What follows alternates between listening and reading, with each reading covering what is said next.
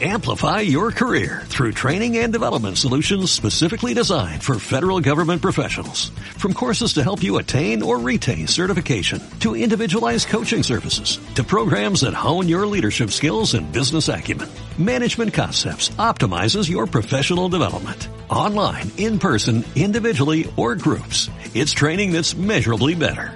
Learn more at managementconcepts.com. That's managementconcepts.com. Terminó la fase de grupos de la UEFA Champions League. Solamente 16 equipos pelearán por la orejona que se llevará a cabo la final en el estadio del El Zenit de San Petersburgo el próximo mayo. Y hay sorpresas. No estará el Fútbol Club Barcelona y sin duda alguna, desde el 2003-2004 que jugó todavía la Copa de la UEFA, es por mucho la gran decepción de esta temporada. Pero 16 equipos sí que estarán peleándose la ansiada orejona.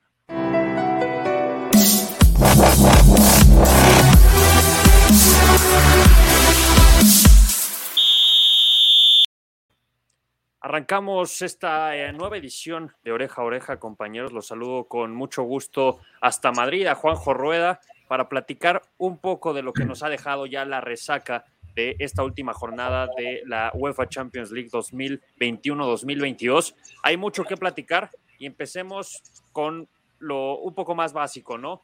¿Esperabas que estuvieran estos 16 equipos en la siguiente ronda? ¿Qué tal, Dani Luis Ángel?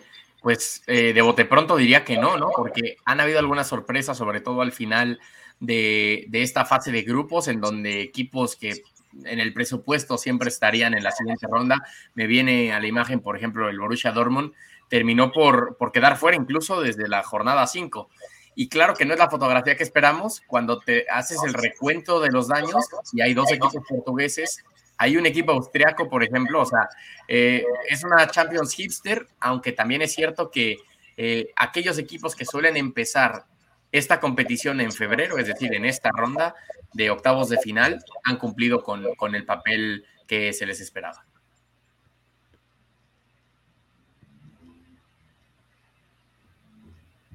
Dani, creo que no te oímos. Sí, creo que hubo un problema ahí. ¿Tú, Luis Ángel, sí esperabas estos equipos en la siguiente ronda o no?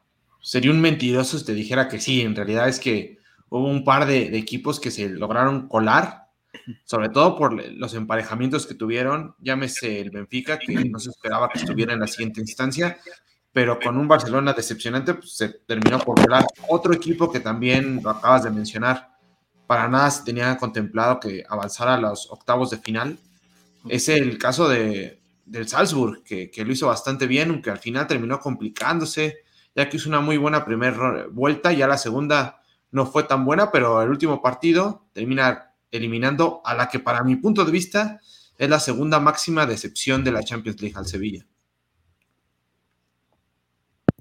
Cosas.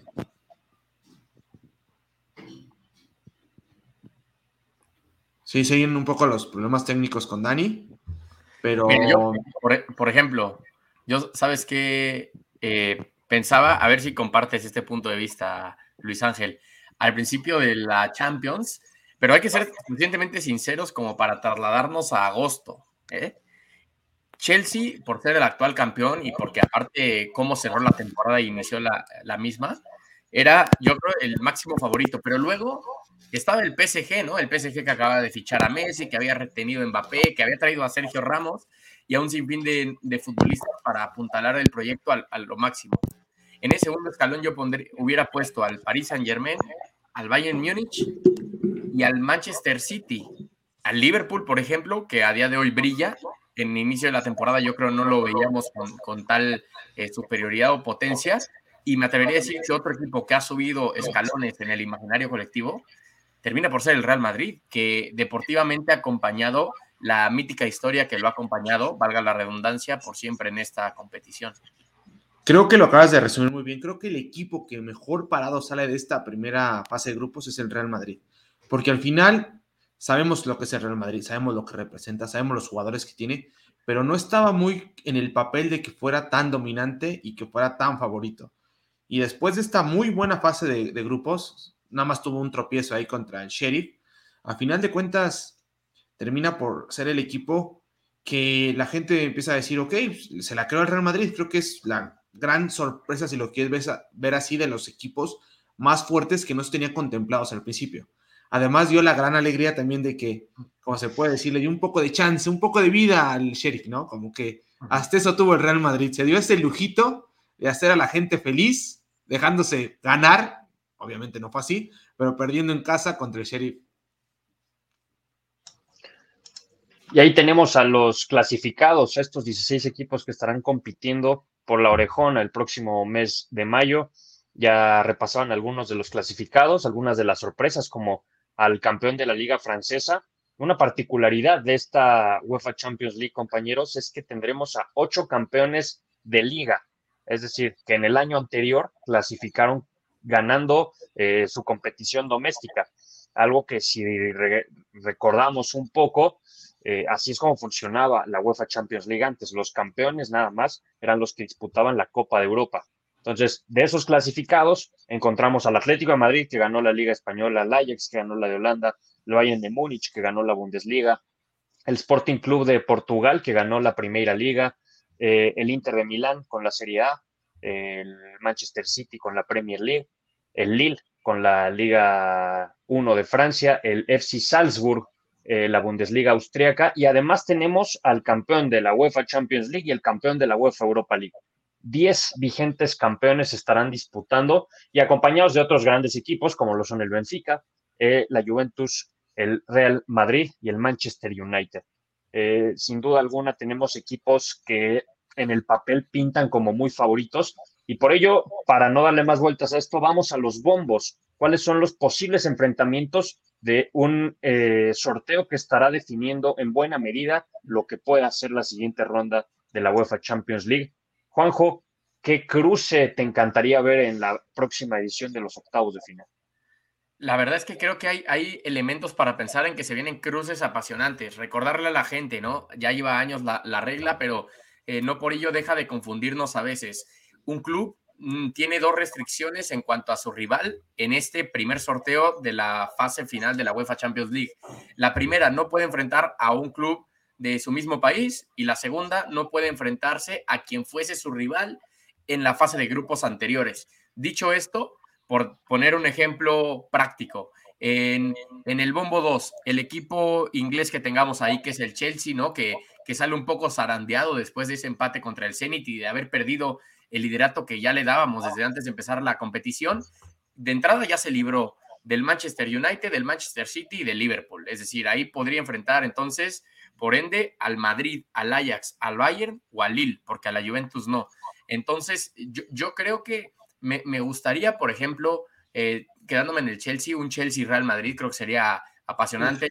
Me encantaría también eh, un, ¿qué les parecería? ¿Qué tal un Manchester City contra Atlético de Madrid? O sea, creo que se pueden dar las combinaciones desde los octavos de final para ver partidos que pudiéramos anticipar en semifinales o incluso en una gran final.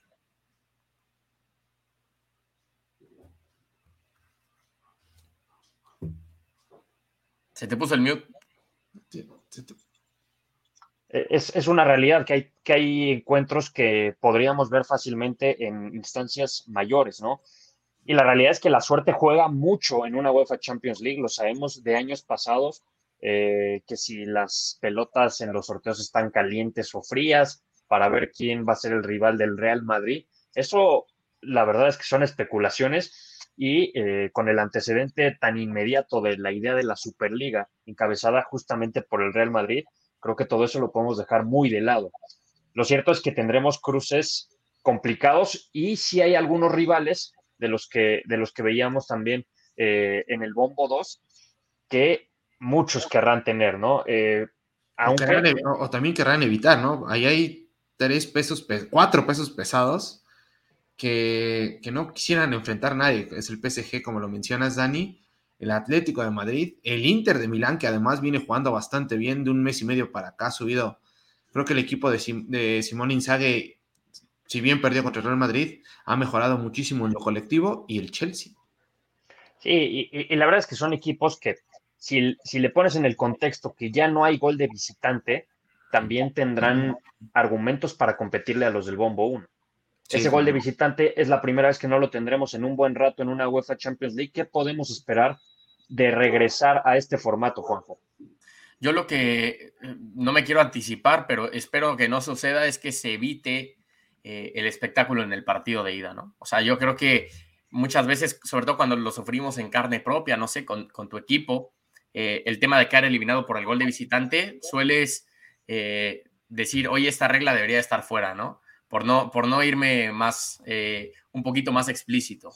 Sin embargo, sí creo que nos permitió en estos años en la Champions ver series más espectaculares y sobre todo partidos de ida donde el equipo visitante se jugara más, ¿no? Al final del día, a día de hoy, el, equipo, ya sea visitante o local, sabe que con llegar vivo al partido de regreso y con poder ganarlo en un hipotético empate en la ida, se terminará colocando en, en la fase posterior de bote pronto, a mí la decisión me agarra un poco a contrapié. Me gustaba el gol de visitante, obviamente excluyéndole de una, de una fase como lo es la gran final, pero esperemos de entrada que no sean los partidos menos emocionantes desde la ida. Sí, de acuerdo. Eh, hay que recordar, eh, los, los equipos que están en el bombo 1 van a jugar la vuelta en su casa, eso no deja de ser ventaja. A veces se podía confundir un poco con desventaja. Ahora es más ventaja, ¿eh, Dani. Ahora es más ventaja. Ahora es más ventaja, estoy totalmente de acuerdo, porque antes tú cerrabas y tenías la oportunidad de meter más goles de visitante, ya con eso te evitabas cualquier otra cosa. Lo vimos, eh, por ejemplo, el caso puntual del Atlético de Madrid, aprovechándolo varias ocasiones, le quitan al Cholo Simeone uno de sus grandes aliados. Claro que sí. Yo, como lo menciona Juanjo, tampoco me, gusta tanto la, idea de quitar el gol de visitante, aunque en el sentido en el que sí me, parece que, es más justo, es que ahora ya no va a existir ese gol de visitante en los posibles tiempos extras. Recordemos que esa era una regla. Era una falla en la Matrix, ¿eh? O sea, esto era una falla en el reglamento brutal, el, que un equipo tuviera 30 minutos más la posibilidad de que su gol de visitante contara de más. Es algo que yo no sé cómo lo permitieron desde un principio, ¿eh? yo pienso que hubieran dejado la misma regla, solamente excluir eso. O sea, ya a partir de tiempo extra ya no vale el gol de visitante, porque eso sí era, afectaba demasiado, porque como lo menciona Juanjo, le dabas 30 minutos más al visitante, que en teoría fue el equipo que estuvo peor clasificado, de ir a, tu casa y meterte un gol y obligarte a meter dos goles más en tiempo extra. ¿Y cuántas veces lo vimos, no? Sí, claro, muchísimas. Creo que eso sí fue, pero tampoco es que sea una regla que vaya a cambiar demasiado las cosas como, como han estado previamente. O sea, sí es una regla que te va a modificar un poco, pero al final de cuentas, pues el que no, no te va a modificar tanto en el resultado, en el trámite del partido. Y no quisiera especular de más, pero eh, los cruces podrían tener definiciones en justamente eh, el alargue, ¿no? La prórroga, pensando en que son equipos que se saben defender muy bien.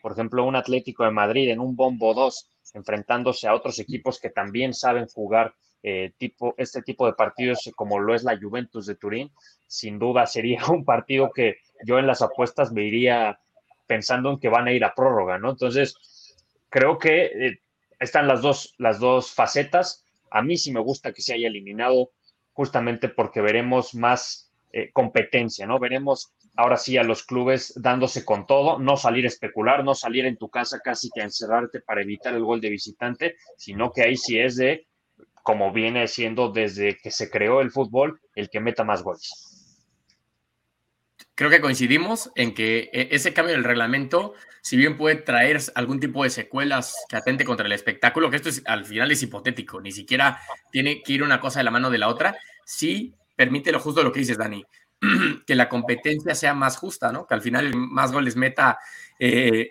pueda salir vencedor. Al mismo tiempo también creo que, ojo, eh, en las vueltas quizá podemos ver más remontadas, más sombradas de los equipos locales, ya que el equipo hipotéticamente débil haya sacado un resultado favorecedor en la ida y luego en la vuelta irte más con, con el cabello suelto, sabiendo que aunque encajes un gol, no cuenta como gol de visitante y entonces ahí ya buscas la, la tan épica remontada que, que suele acompañar estos partidos de la UEFA Champions League. Si les parece, compañeros, para justamente eh, dejar las especulaciones de lado y ya las platicaremos evidentemente aquí en este espacio, en la Octava Sports, en nuestros canales, eh, todo lo que suceda en el sorteo y ya los cruces puntualmente, vamos a platicar y analizar todo lo que ya sucedió de aquí para atrás. Seis jornadas de mucho fútbol, de mucha intensidad, de una que otra sorpresa, una gran decepción, que me gustaría arrancar con eso si todos estamos en sintonía de qué equipo fue la mayor decepción, y creo que todos vamos a decir lo mismo, pero comienzo contigo, Luis Ángel. Eh, como lo mencionas, Dani, obviamente para todos va a ser el, el Fútbol Club Barcelona, pero yo sí quiero puntualizar el Sevilla. A mí el Sevilla me, decepcionó demasiado, sobre todo por el, en el sector en el que estaba emparejado. No había un equipo de tanto cartel en Europa. Estaba el Lille, estaba el Salzburg, que son los dos que terminan avanzando, y el Wolfsburg. Y el equipo de Lopetegui, con una temporada muy buena la pasada, yo, yo sí pensé que el equipo del Sevilla iba a quedar, no solo iba a pasar, iba a quedar líder de grupo y sí iba a robar el sector.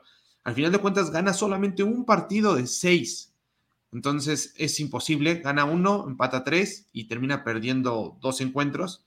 Creo que el Sevilla, en mi punto de vista, porque el Barcelona sí es una decepción, pero ya se veía venir que podría pasar esto, ¿no? Sobre todo por el muy mal inicio de temporada que tuvo en la fase de grupos, donde perdió los dos primeros encuentros. El Sevilla, yo me quedo con el Sevilla como la gran decepción, obviamente quitando un poco al Barcelona, que, todos sabemos que se fue la decepción máxima, ¿no?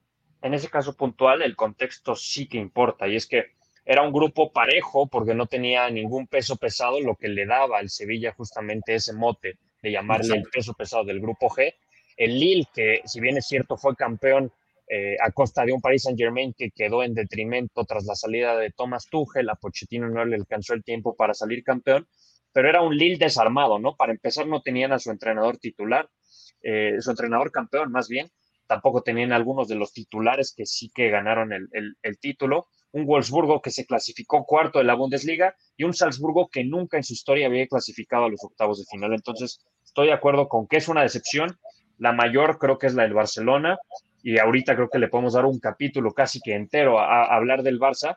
Pero otra de las decepciones, a mi punto de vista, eh, de, lo que nos ha dejado esta fase de grupos es la de el AC Milán, un equipo que tenía mucho más para dar, que en la Serie A va muy bien. Es cierto que estaba en un grupo complicadísimo con el Liverpool, con el Atlético de Madrid y con el Porto, pero tenía los argumentos y sobre todo la plantilla para competirle a cualquiera de ellos, incluso a un Liverpool que sí estaba por encima del resto y así lo demostraron sus 18 puntos, con paso perfecto se afianzó del grupo B. Juanjo, ¿tú qué piensas? ¿El Milan lo podemos considerar decepción o todavía le falta para poder volver a clasificar a una serie final de Champions?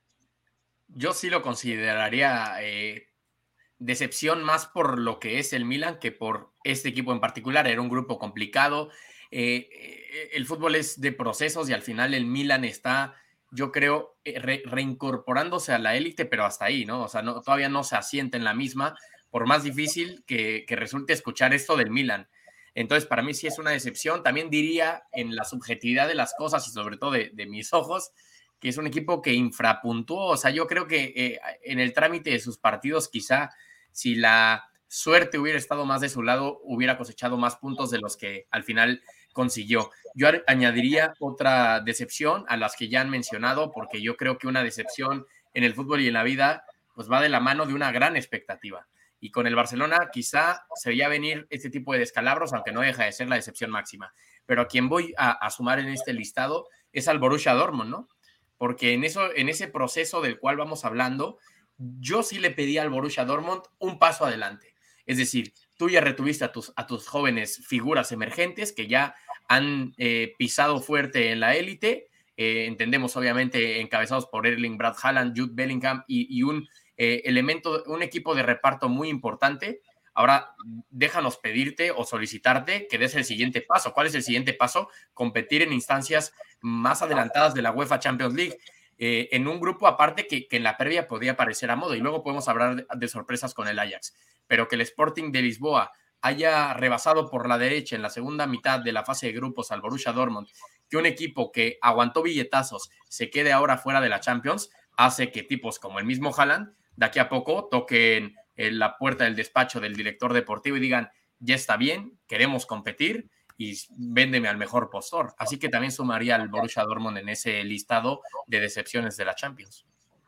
Y es que Holland no pudo estar en tres de los seis partidos del Borussia Dortmund y parece que no solamente es el tipo que hace los goles, ¿no? Parece que fue más. Un tipo que es sub-21, hay que recalcarlo. A ver, es un tipo que se está comiendo la Bundesliga, se está comiendo la UEFA Champions League, pero que es muy joven todavía y si tu plantilla da para más, no puedes depender de un tipo de su edad. Me parece que ha sido un error eh, de la gestión deportiva, específicamente el Borussia Dortmund, que recaiga tanto peso en un solo futbolista y en qué futbolista. A ver, yo estoy totalmente de acuerdo que es un tipo que tiene cualidades para llegar a ser de clase mundial, si no es que ya lo es incluso, pero no deja de ser un joven. No puedes recargarte tanto en un joven para aspirar a lo que será tu temporada y que cuando se lesione no tengas gol, porque ese fue el gran problema del Borussia Dortmund en esos tres partidos. Y es el Dortmund, ¿no? O sea, no es el Salzburg. O sea, yo, yo puedo entender el salto cualitativo que es Haaland en cualquier equipo, ¿no? No, y tiene jugadores también muy competitivos, como, dice, como dices, Juanjo, no es solo él, porque sí, tiene jugadores de, gran calidad el, Borussia Dortmund, y al final de cuentas termina siendo la gran decepción, porque, ojo, inició muy bien la, la temporada en Champions, dos victorias, y de repente con el Ajax se le vino a todo el mundo encima, lo termina goleando los dos juegos, lo termina exhibiendo además en el renglón anímico, y después la derrota en, Portugal pues, termina siendo este, sepulcral, ¿no? Para el equipo de alemán. Y es que el Ajax, el Liverpool y el Bayern de Múnich hicieron historia en esta edición de la UEFA Champions League. Algo que no habíamos podido platicar es que nunca en la historia, desde que tiene este formato, la Champions había tenido a tres equipos con paso perfecto, seis de seis triunfos en la competición máxima a nivel de clubes y que tres clubes lo hayan hecho el mismo año, me parece que es algo que hay que contextualizar, ¿no? ¿Por qué el Ajax? ¿Por qué el Liverpool? ¿Por qué el Bayern de Múnich? Que todos en sus equipos tenían a pesos importantes, pudieron terminar esta, eh, pudieron concretar esta increíble hazaña que es terminar con 18 de 18 puntos posibles. Muy pocos equipos lo habían hecho en la historia. El Bayern ya lo había conseguido hace un par de temporadas cuando fue campeón en la 2019-2020. Lo había hecho por ahí el, Manchester United, lo había hecho incluso eh, equipos como el Spartak de Moscú, pero eso ya tiene un ratote, ¿no? Y, en el contexto, me parece que, y, por eso hacía hincapié, que había pesos pesados en sus clubes. Es decir, a estos tres en particular los podemos ya candidatear para llegar a instancias como una posible semifinal. Claro, sobre todo a Liverpool. Liverpool, para mi punto de vista, es el equipo favorito por lo mostrado en, toda la fase de grupos, porque todavía se dio el lujo de jugar con una defensa todavía alternativa contra el Milan. El partido pasado no jugó ninguno de sus defensores titulares y de todos modos se vio muy sólido atrás y de todos modos ganó en San Siro. O sea, pienso que es el equipo mejor trabajado hasta el momento. Además, creo que hemos sido un poco injustos con Liverpool. En el sentido de que se nos ha olvidado lo que llegó a ser hace año y medio este equipo. Creo que todos nos quedamos con ese gran bache que tuvo a la mitad de la temporada pasada en donde tuvo muchas lesiones, lo de Van Dyke le pegó muchísimo al equipo y terminamos como por Amplify your career through training and development solutions specifically designed for federal government professionals. From courses to help you attain or retain certification, to individualized coaching services, to programs that hone your leadership skills and business acumen, Management Concepts optimizes your professional development. Online, in person, individually, or groups, it's training that's measurably better. Learn more at managementconcepts.com. That's managementconcepts.com. What if you could have a career where the opportunities are as vast as our nation, where it's not about mission statements, but a shared mission? At U.S. Customs and Border Protection, we go beyond to protect more than borders from ship to shore, air to ground. Cities to local communities, CBP agents and officers are keeping people safe. Join U.S. Customs and Border Protection and go beyond for something far greater than yourself. Learn more at cbp.gov/careers. Excluirlo de la elite de, del fútbol europeo, como que ya no lo tomamos tan en cuenta entre los tres, cuatro mejores equipos de toda Europa, y al final de cuentas es un equipo que ya tiene más de tres años muy bien trabajado, y yo lo veo como el principal candidato para llevarse la Champions League por lo mostrado en la Champions y por lo mostrado en todo el semestre futbolístico, incluyendo la Premier. Yo no sé si el principal, porque Juanjo, otros de estos dos equipos, tú defendiste mucho al Ajax, pero sabemos de las carencias que puede encontrarse ya ante una plantilla del nivel del Real Madrid, del Chelsea, del mismo Liverpool, pero el otro sí que es un peso pesado, y me refiero al Bayern de Múnich. ¿Es para ti el principal candidato a llevarse la orejona? Sí, para mí sí, porque eh, en esta visión sesgada, ¿no? Que habla Luis Ángel y de la cual aparte soy, soy partidario y, también lo llegué a comentar en otros espacios, el tema de demeritar a Liverpool eh, o de pasarlo de largo, pues también creo que ha sucedido con el Bayern. ¿Qué pasa? Que eh, el PSG en la temporada baja, en el inicio de, esta campaña, yo creo que eclipsó un poco el, análisis, ¿no? Y luego el City, bueno, con el City hay también eh, una adulación en, términos generales muy importante, ¿no?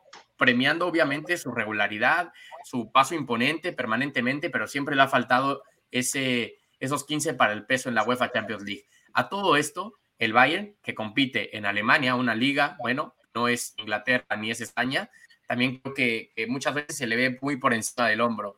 Yo lo pondría como el máximo favorito. Creo también que es un equipo súper competitivo, que ahora es eh, muy completo también en, cierto sentido, cosa que mm, he hecho en falta un poco en el Liverpool, ¿no? Que tiene un once tipo brutal, de hecho es el mismo casi casi que jugó la final de Madrid, pero que salvo Diogo Jota cuando juega y por ahí un par de piezas más en el centro del campo, cuesta encontrar relevos de tanto peso, porque cuando se te lesiona un poco de la columna vertebral, en el Liverpool suele causar una factura muy importante porque no hay un relevo de tanta talla, ¿no? Sí, estoy de acuerdo. Liverpool, a ver, con todos los equipos de los que estamos hablando, hay que recalcar que en dos meses puede pasar mucho.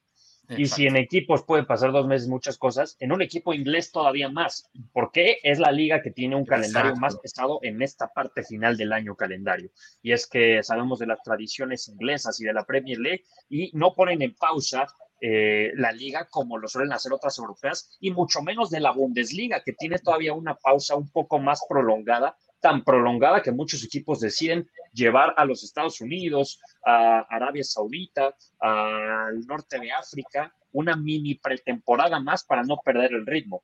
Entonces, creo que ahí también podríamos tener una baja de juego de algunos, porque es evidente que un ritmo competitivo y están las dos, las dos vertientes, ¿no? La de que te saturas, como el Liverpool le puede llegar a pasar con ese calendario apretado en la parte final y principios del año, como con el Bayern de Múnich, que pierda un poco, se relaje también con, con, con la Bundesliga en pausa y lleguemos a un febrero que recordemos los octavos de final iniciarán seguramente la segunda semana de eh, segundo mes del año y entonces ahí podríamos tener una baja de juego de algunos que otros bien podrían eh, aprovechar. Pero bueno, eh, me estoy metiendo mucho a terrenos de especulación.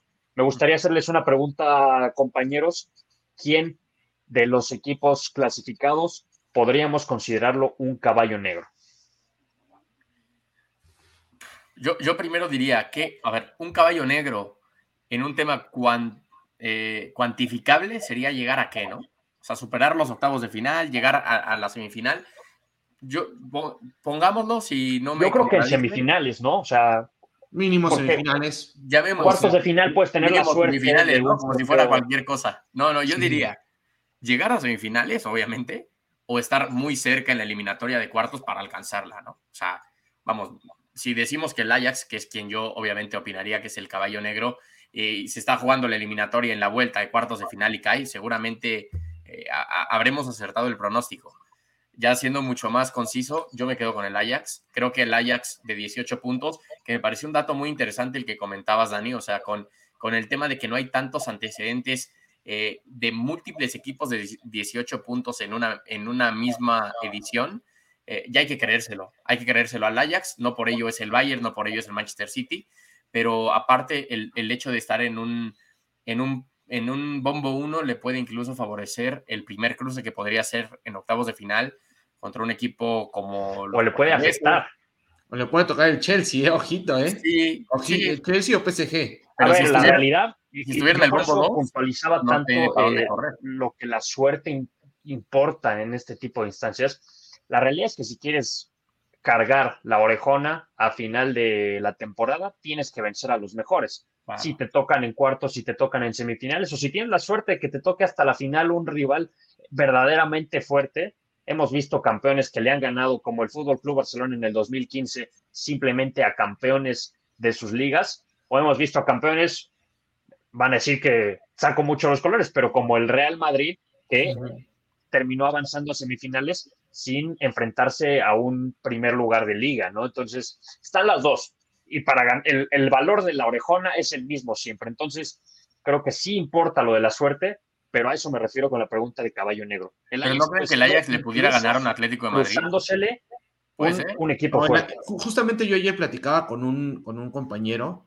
Yo, siendo sinceros, yo sí veo la posibilidad de que si se enfrenta Ajax-Chelsea, el Ajax eche al Chelsea. O sea, es un equipo muy bien trabajado el Ajax, es un equipo que sabe a lo que juega, es un equipo que abre mucho los espacios Sabemos que Chelsea también en ese sentido, estamos especulando obviamente, todavía no está el sorteo, pero yo sí vería muy viable que el Ajax elimine al Chelsea en dado caso de que se, se, emparejen, porque para la gran mayoría, y no es un mito, no es, nada, estoy descubriendo el hilo negro, el gran caballo fuerte que está en el bombo, en el bombo 2 es el Chelsea, por el plantel que trae, por cómo está jugando y todo. Pero yo si le toca Chelsea-Ajax, que es muy probable, yo no descartaría de que el Ajax eliminara al, actual campeón de la Champions League. Sí, a ver, eh, repito, estamos pensando en posibles caballos negros. Al Atlas, eh, perdón, estoy, con la mente puesta también en la liga. lo podemos considerar un caballo negro y, me gustaría definir. Un caballo rojinegro, ¿no? Sí, más un caballo rojinegro. ¿Qué es un caballo negro en, en términos de UEFA Champions League? Y tú mencionabas algo importante eh, al principio del programa, Juanjo, que es el tema de la expectativa. Nosotros teníamos en el previo de esta UEFA Champions League algunos nombres que decíamos lo vamos a ver en San Petersburgo el próximo mes de mayo, en 2022. Y definitivamente el Ajax no estaba en esa conversación, estamos de acuerdo. Exacto. De acuerdo. ¿Qué equipos sí estaban en esa conversación que quizá se puedan enfrentar al Ajax en, estas siguientes rondas. El Bayern de Múnich, el Manchester City, el Real Madrid. El mismo Paris Saint Germain. Es que el, el Paris Saint Germain, de verdad, hay que, hay que regresar la vista a agosto, a cuando empieza la temporada. O sea, era un clamor popular de decir, dale la Champions. ¿Pero por qué? Si no ha jugado ningún partido, no, que está Messi, Neymar, retiene Mbappé. ¿Por qué?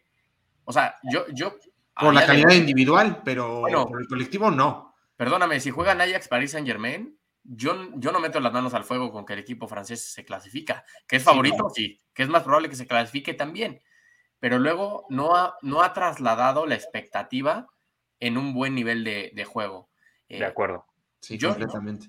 O sea, obviamente no estamos perdiendo la realidad con decir que el Ajax es favorito. Obviamente no. Es más, yo, lo dudaría muchísimo que se instalara una gran final, pero han dejado argumentos a lo largo de la competición como para pensar o mínimo darle ese beneficio de la duda, de decir, pues, este equipo se ha ganado el respeto en la cancha. Y ojo, tiene al máximo goleador, ¿eh? al, jugador. Me yo me atrevería a decir que es el jugador de la primera ronda de la Champions League. Claro, metió gol en todos los partidos. Ah, metió gol en todos los partidos ahí, empató el récord de Cristiano Ronaldo, que había conseguido hace cinco campañas todavía con el Real Madrid, y que Robert Lewandowski no pudo empatar. Sebastián Haller sí que lo hizo, y eh, se quedó a dos goles de superar también el récord de más goles en una misma edición de la fase de grupos. De a ver, yo quiero hacerle una, una pregunta, compañeros yo, en mi punto de vista, yo lo consideraría un caballo negro. No sé cómo lo verían ustedes. En dado caso de que el Inter avance hasta semifinales, ¿se le consideraría un caballo negro o no? Yo, creo que no. Yo creo que no, de bote pronto, porque no puedes considerar un caballo negro a un equipo que acaba de ser campeón. Y la Serie A no es que sea sencilla de ganar, sino pregúntenle a todos los equipos que intentaron arrebatársela a la Juventus por casi una década. ¿no? Entonces, partiendo de ahí, partiendo de que sí, se fue eh, su exponente al ataque que es Romelu Lukaku, pero creo que el Inter de Milán siempre ha tenido los argumentos desde hace un par de temporadas, cuando ya había llegado de regreso a una UEFA Champions League. Y había fracasado dos fracasos gigantescos los dos. Uno primero yéndose a UEFA Europa League, que llegó a la final y no la pudo ganar, y el segundo que ni siquiera avanzó a la otra Copa Europea importante. Entonces, creo que no lo podemos considerar un caballo negro cuando acaba de ser campeón de una de las cinco grandes ligas europeas. Yo, yo en cambio, eh, me remito a que lleva 10 años sin jugar octavos de final de la Champions League, ¿no? O sea, desde aquella vez, me parece, donde consiguen el título, el triplete, con, con José Mourinho, o no sé una temporada después, una temporada después, una temporada con El, el Schalke lo elimina de manera estrepitosa, desde entonces no llegaba a instancias este, decisivas de eliminación directa. Yo, a ver, entonces, pondría como, como un caballo negro, una sorpresa para mí. O sea, tú no lo ponías en la expectativa previa a la Champions de llegar lejos. Para ti, el campeón de Italia no iba a llegar lejos. No, para mí no. Para mí no, porque eh, para mí era muy complicado reponerse a la salida de Antonio Conte, a la salida de Romelu Lukaku. Eh, al final, ahí está. para mí, la salida de Antonio Conte les convino, ¿eh? porque llegó un entrenador con muchas más capacidades a dirigirlos. Un jugador que no iba a necesitar a Lukaku, no iba ni siquiera a necesitar a Lautaro si no lo volvían a firmar. Y mira lo que está haciendo, ¿no? ¿Y con, qué, con quién es su delantero? ¿Quién es el delantero titular ahora mismo? Con Edin Dzeko. Edin Dzeko.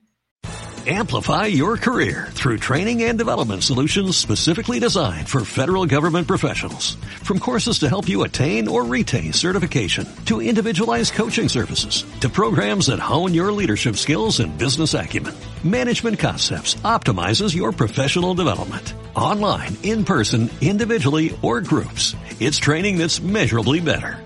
Learn more at managementconcepts.com. That's managementconcepts.com. imagínense, yo, yo, yo podríamos hablar un programa entero de lo que ha sido Simone Inzaghi para la institución del norte de Italia, pero para mí incluso lo podemos ver en semifinales y no sería sorpresa para mí. Sí, por eso yo hacía la pregunta porque yo sí quería poner como caballo negro. También entiendo el punto de Dani que no se le puede poner como caballo negro porque si ves la plantilla no es para nada una plantilla mala. Trae un muy buen entrenador es un equipo que está muy bien trabajado y al final de cuentas, pero los antecedentes, como también lo menciona Rueda, o sea, Juanjo, están las dos contrapartes. ¿Se le puede considerar caballo negro o no? Y los dos tienen sus argumentos y son válidos. Para mi punto de vista, es un equipo muy peligroso. Si lo quieren considerar caballo negro o no, da igual, pero es un equipo que para mí sí puede llegar a instancias es que, a ver, de estos, de estos 16 equipos, de estos 16 equipos que tenemos clasificados, realmente cuáles entran en la categoría de caballo negro. Yo creo que hace falta el Ajax, una o el Ajax intermedia, ¿no? O sea. Sí, a ver, pensando en que es o compites o no compites, o figurabas o no figurabas. me gusta, me gusta. Pero, por ejemplo, ahí en, sería el Ajax, caballo negro, que podrían ser caballo negro, sería, para mi punto de vista, es el Ajax. para mí son dos. El, Ajax, para mí solo hay, solo hay dos posibilidades de caballo negro. Una ya la mencionamos, la analizamos y estoy totalmente de acuerdo contigo, Juanjo, es el Ajax. Y el otro es el vigente campeón de la Europa League, que a pesar de que tuvo algunos problemas para clasificar, el Villarreal de Unai Emery puede meterse porque Unai Emery sabe lo que es jugar clasificatorias, a pesar de que al mismo Unai Emery con un mucho mejor equipo le hayan remontado un marcador de cuatro goles por cero en una ida, creo que es un tipo que sabe aprender que si se equivocó una vez no se va a equivocar dos veces y creo que el Villarreal tiene argumentos, plantilla para competirle a muchos de esos clubes importantes del Bombo 1. Yo le tengo mucha fe al Sporting Club de Portugal. Me pareció un acto heroico, por llamarlo poco, eh, eh, cómo regresó de la adversidad en esta misma Champions League. Uno ve su plantilla, tiene jugadores de un perfil muy, muy interesante, jugadores internacionales, eh, que incluso en las mejores selecciones del mundo tienen un lugar, ¿no? Caso rápido, el de Sarabia con España. E, e, es un equipo muy bien compenetrado, que en Portugal aparte hizo una campaña espectacular. Así es que yo también lo pondría ahí como, como un equipo incómodo, como un hipotético caballo negro, pero claro, ¿no? Uno voltea al bombo uno y es que en esta instancia hay muy pocos lugares a donde correr. Como dices tú, Dani, esto ya es una lucha de titanes el que te toque ya es un duelo de poder a poder y, es muy difícil hacer, hacer números o crear expectativas para, para inventarse un laberinto que sea sencillo rumbo a San Petersburgo. La verdad es que ilusiones fuera, eso no existe y es muy difícil que suceda. Creo que fue un gran punto el que tocó Dani del Villarreal. ¿eh? Es un equipo el cual se la jugó en la última jornada visitando una cancha complicadísima como la es la del Atalanta en Bérgamo y no solo con, el empate pasaba, no solo el empate, consiguió los tres puntos. ¿Qué condiciones de tiempo? ¿eh? Se puso arriba 3-0, al final se le complicó porque sabemos que un equipo que no sufre se le complicó con errores puntuales de un jugador. ¿no? O sea, nunca he sido de señalar jugadores, pero creo que sí le echó a perder un gran parado táctico que había planteado Unai Emery contra nada más y nada menos que una de las mejores ofensivas de las cinco grandes ligas europeas. A ver, no es poca cosa. Era lógico que te fueras con un gol de la cancha de, del Atalanta, ¿no? A ver, creo que... Era muy complicado. Es que el Villarreal no va nada bien en la liga, ¿no? Entonces me pueden decir, ¿cómo lo consideras un caballo negro si va tan mal en, en, en la etapa de, de la liga española eh, a nivel doméstico? Pero repito, eh, así fue el año pasado en la, en la Europa League, ¿no? O sea, se clasificó a UEFA Champions League sin haber estado en lugares de UEFA Champions League. Creo que eh, es un equipo que está hecho, y, y, digo que está hecho y me animo a decir eso, por la calidad de jugadores que tiene, no está hecho para estar peleando el décimo lugar en la Liga Española. A ver, eso es un fracaso, pero es un fracaso punto y aparte. La Champions League es un torneo distinto que sabe jugar y que tiene jugadores hechos para afrontar los retos que le pongas. Y todas las monedas están puestas en la Champions, ¿no? Al aficionado del Villarreal, mientras trasciende en la Champions, una temporada, digamos, de transición puede, puede sobrepasarse. Y te digo más, el, Villarreal se coló en el último partido contra el Atlanta, ¿vale? Hablamos de equipos como el Milan que pudo infrapuntuado. Bueno, el, equipo de ese grupo que quedó líder, el Manchester United, corrió con muchísima fortuna y yo diría que sobrepuntuó. Incluso los partidos contra el Villarreal hubo la posibilidad de que, de que el destino fuera adverso, es decir, el Villarreal estuvo verdaderamente cerca de ser el primer lugar del grupo F. Y dos goles de Cristiano les terminaron dando los tres puntos. Bueno, la realidad es que eh, va a ser una Champions, una, una fase de eliminación, creo que muy buena. Creo que para hacer una primer plática de lo que nos ha dejado esta fase de grupos y de lo que viene, porque para no especular tanto, les tendremos preparado también un programa especial eh, posterior a que sepamos cuáles van a ser los cruces. Y repito, faltan dos meses para que se juegue y se ponga a rodar otra vez eh, el estrellado balón, pero creo que eh, podemos platicar muchísimo de lo que serán unos octavos de final de una UEFA Champions League que nos va a seguir trayendo muchas más emociones. Es que por, donde lo veas, Dani, va a ser muy atractivo. Cualquier cruce son, suelen ser cruces muy atractivos, por donde lo veas. Hasta el mismo Lille, que se le ha menospreciado muchísimo, como lo mencionabas, Dani, hace rato, es un equipo que si bien cambió de muchos, tuvo varios cambios, sobre todo en la dirección técnica, y se le fue su hombre más importante, que era el, portero, Mike Magnan, que se fue al Milan. Es un equipo que está ahí y que hizo un bastante bien trabajo. La segunda ronda ganó los tres partidos. Ganó los tres partidos. Y además en la liga ha ido escalando poco a poco. Empezó muy mal por el cambio de sistema, todo, pero es un equipo que ha ido escalando. Las últimas cinco jornadas en la, en la Liga de Francia cuatro triunfos y un empate. Es decir, es un equipo que no se le puede descartar. Está bien, no tiene el cartel o los nombres de otros grandes equipos. Tiene jugadores que me fascinan a mí. Lo Exactamente. de David es superlativo, ¿no? O sea, ¿cuántos, Sánchez. ¿cuántos aficionados del Barcelona no querían a Jonathan David en lugar de Memphis Depay? Así te lo digo. Sí, sí, sí. La verdad es que es un equipo que hay que tomar mucho en cuenta. Y obviamente no es favorito ni mucho menos, pero puede dar este, la campanada. Además de que ya está acostumbrado a dar, dar campanadas. La temporada pasada para nada se esperaba que fuera campeón en, Francia y terminó por encima del Paris Saint Germain, ni más ni menos. Cierto. A ver, ya para ir concluyendo, compañeros, vamos a retomar una de nuestras secciones favoritas en, en este programa de oreja a oreja, y esa es la predicción valiente. Es cierto que faltan cuáles van a ser los sorteos, es cierto que faltan dos meses para que se jueguen, pero me gustaría preguntarles a qué equipos vamos a ver en la final. Bueno, quedémonos con uno. ¿Quién les gusta para alzar la orejona en el estadio del Zenit el próximo mes de mayo? Yo diría el Bayern Múnich, que no me parece una predicción valiente. No, por favor, comprométete. a ver, yo, yo sí la considero valiente porque falta demasiado para. O sea, cualquiera que digamos va a ser valiente porque el contexto puede cambiar en muy poco tiempo. Incluso el contexto del Bayern es muy complicado y muy delicado por el tema del COVID-19, los que no se han querido vacunar, eh, el caso de Joshua Kimmich, que es uno de los jugadores importantes del vestidor, de Serge Gnabry, de Chopomotán, son jugadores que, si no son titulares todos, sí te dan el fondo de vestuario que se necesitan en los meses más complicados del año, que son marzo y abril. Entonces, por ahí el Bayern se podría desplomar creo que estamos especulando, pero por eso yo sí creo que son valientes, lo que sea que vayamos a decir. Yo me quedo con el Bayern y a ver, y una opción más underdog, la Juve, si me la valen. Mm, Sí, te la valgo, pero no te la compro. No, no, bueno, yo quiero hacer dos proyecciones valientes. Yo veo a igual y no es tan valiente como lo menciona Juanjo, yo veo a Liverpool levantando la, orejona. Y mi otra proyección valiente es que el Inter de Milán se va a colar hasta las semifinales de la Champions League. Es, sí, sí te puedo pero la mía es distinta. Y yo sí que es valiente. Ralf Ragnick gana su primer UEFA Champions League y lo hace con el mejor jugador en la historia de la UEFA Champions League como estandarte, Cristiano Ronaldo, le da su cuarta orejona al Manchester United en el campo del Zenit de San Petersburgo.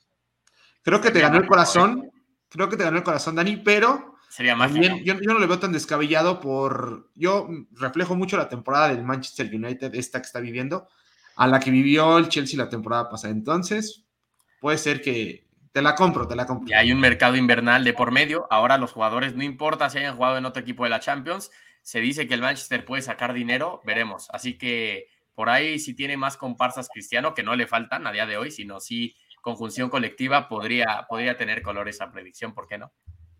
Estoy totalmente de acuerdo. Pues compañeros, invitarlos también a todos los que nos escuchan a que estén muy pendientes de los contenidos que les tenemos preparados una vez que sepamos cuáles van a ser los cruces, eh, transmisiones en vivo, es decir, diciembre, enero y hasta febrero, cuando regrese la orejona, tenemos todavía muchas cosas para no olvidar a la mejor competición a nivel de clubes. Juanjo, un fuerte abrazo hasta Madrid. Comentarios finales.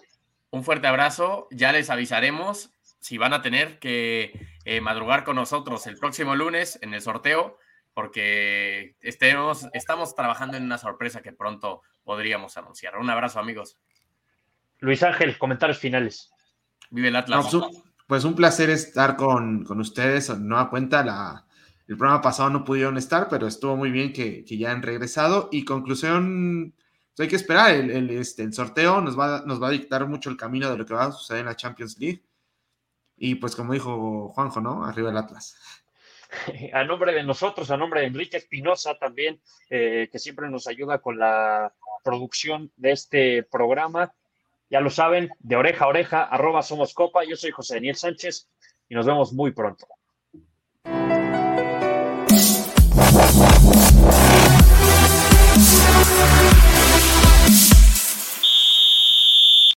Amplify your career through training and development solutions specifically designed for federal government professionals. From courses to help you attain or retain certification, to individualized coaching services, to programs that hone your leadership skills and business acumen, Management Concepts optimizes your professional development. Online, in person, individually, or groups, it's training that's measurably better.